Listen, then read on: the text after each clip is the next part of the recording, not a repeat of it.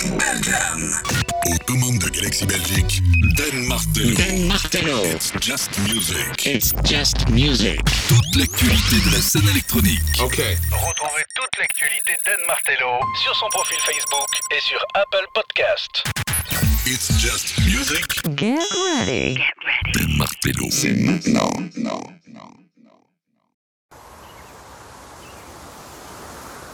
I have walked a long walk to freedom.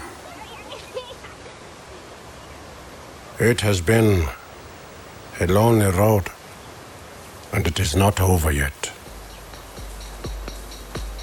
No one is born hating another person because of the color of his skin.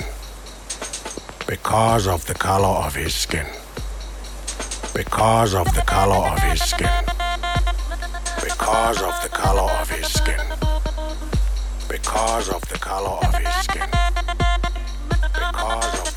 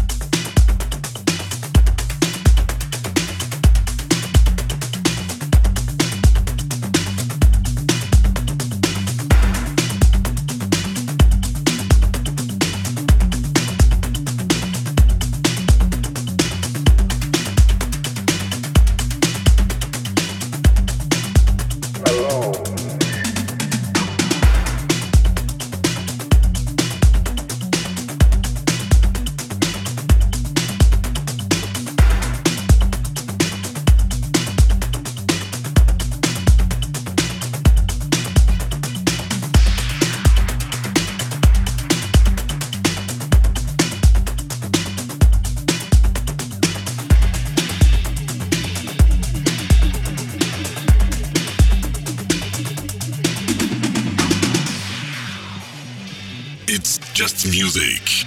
Dan Martello sur Galaxy Belgium.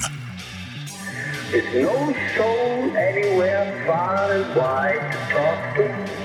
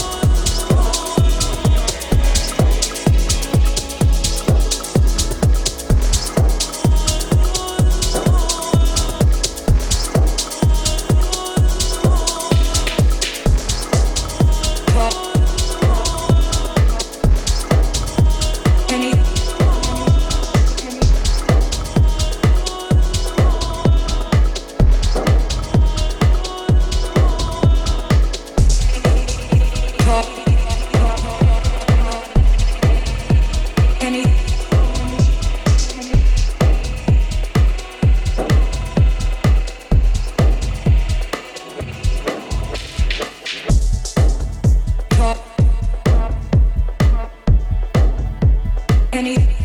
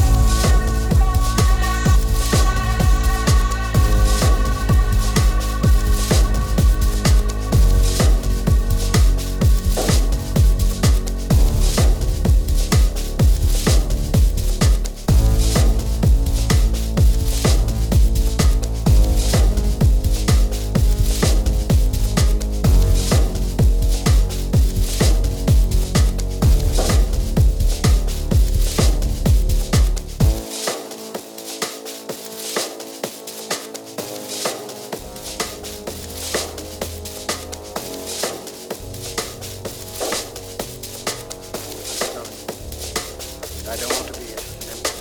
That's not my business. I don't want to rule or conquer anyone. I should like to help everyone if possible. Jew, Gentile, black man, white. We all want to help one another. Human beings are like that. We want to live by each other's happiness, not by each other's misery.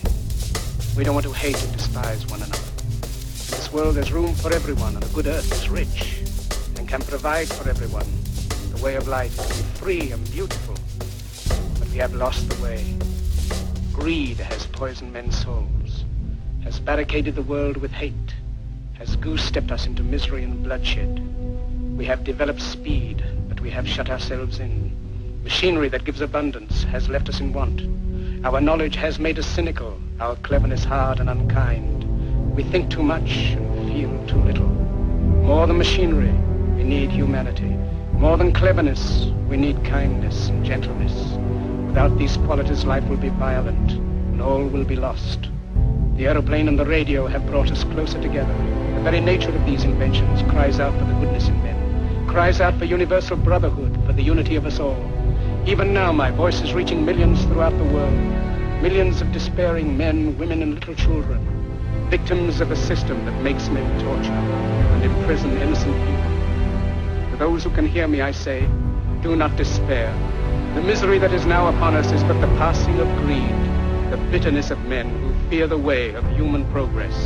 The hate of men will pass, and dictators die, and the power they took from the people will return to the people.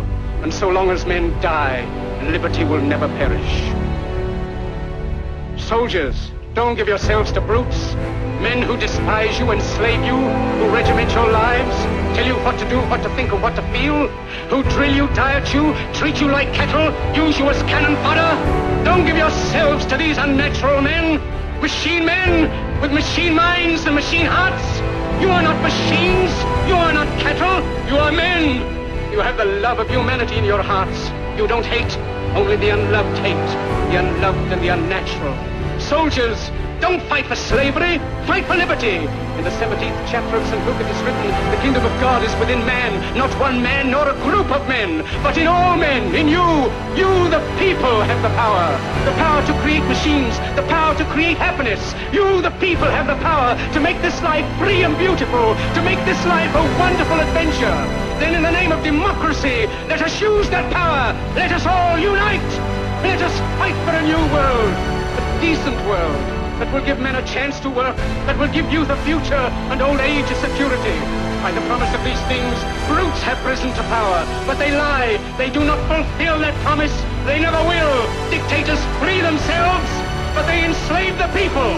Now let us fight to fulfill that promise.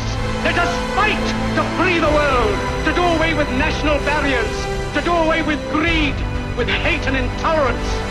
Let us fight for a world of reason, a world where science and progress will lead to all men's happiness. Soldiers, in the name of democracy, let us all unite!